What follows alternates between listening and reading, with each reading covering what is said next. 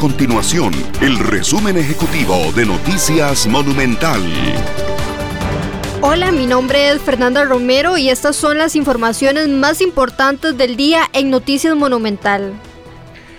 La Caja Costarricense de Seguro Social arrancó este martes con la vacunación contra el COVID-19, tercera dosis, en las personas mayores de 58 años de edad que tengan al menos seis meses de haber recibido la segunda inmunización contra este virus. Los equipos vacunadores de la Caja en todo el país continúan aplicando primeras y segundas dosis de la vacuna según demanda la población y hasta agotar existencias. El Ministerio de Educación Pública, el MEP, trabaja en un plan de nivelación académica para compensar los rezagos en aprendizaje generados por la pandemia del COVID-19 y las huelgas de maestros que ocurrieron en el 2018. El proyecto indica que en cuatro años se recuperaría ese atraso en la enseñanza costarricense.